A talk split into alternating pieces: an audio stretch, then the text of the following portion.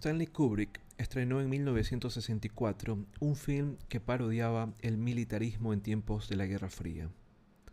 El Doctor Insólito, como se llamó la película, y el personaje interpretado por Peter Sellers padecía un trastorno muy llamativo. Su mano derecha se movía de manera involuntaria, tanto que en un momento llegó a intentar ahorcarlo. De tal manera, esta película de culto dio a conocer a su vez un raro síndrome neurológico que existe en la vida real, el denominado síndrome de la mano ajena. Se trata de un trastorno del control motor que hace que una de las extremidades superiores de las personas que lo sufren realicen movimientos involuntarios y no controlados, es así que la propia mano se siente como si estuviera movida por otra persona. Incluso se han registrado casos, como le sucede al personaje del gran actor, en los que las personas declaran que su propia mano ha intentado atacarlos, golpearlos o herirlos.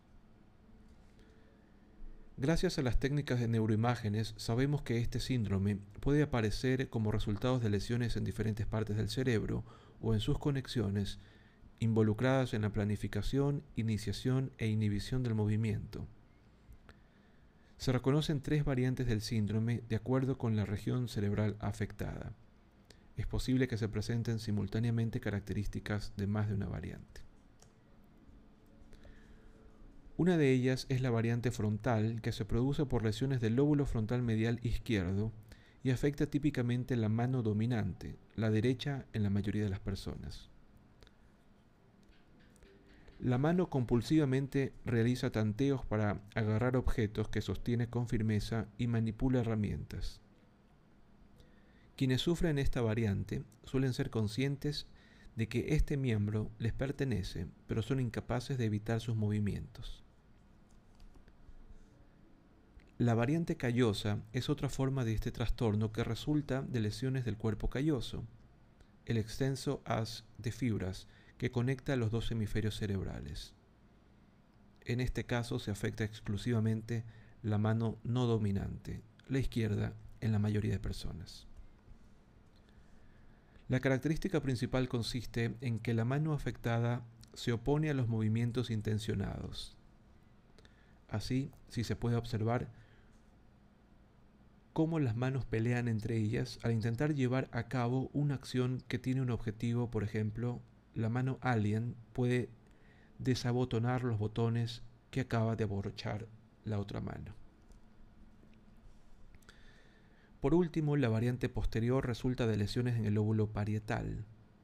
Afecta la mano contralateral a la lesión y se caracteriza por una actividad motora menos compleja y con poca coordinación, como la levitación de la mano, la evitación del contacto con objetos y movimientos sin propósito. Las personas tienen fuertes sentimientos de extrañeza respecto de la mano afectada y es bastante característico que la mano ajena no cruce la línea media, es decir, no se mueva hacia el otro lado del cuerpo. Cabe destacar que la mayoría de las veces la mano ajena no es el único síntoma de estos pacientes. Dependiendo de la causa que genera la lesión, será el pronóstico de esta afección. Pacientes con lesiones estructurales, por ejemplo, un accidente cerebrovascular, tienen mejor pronóstico que pacientes con enfermedades degenerativas. Como los movimientos involuntarios pueden causar una gran frustración en las personas, ocurre que terminan cubriendo la mano alien o se sientan sobre ella.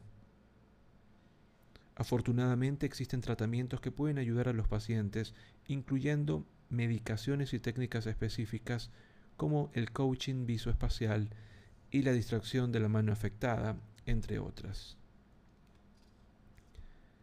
Y lo reiteramos, es clave el acompañamiento, los afectos y la comprensión de toda la sociedad.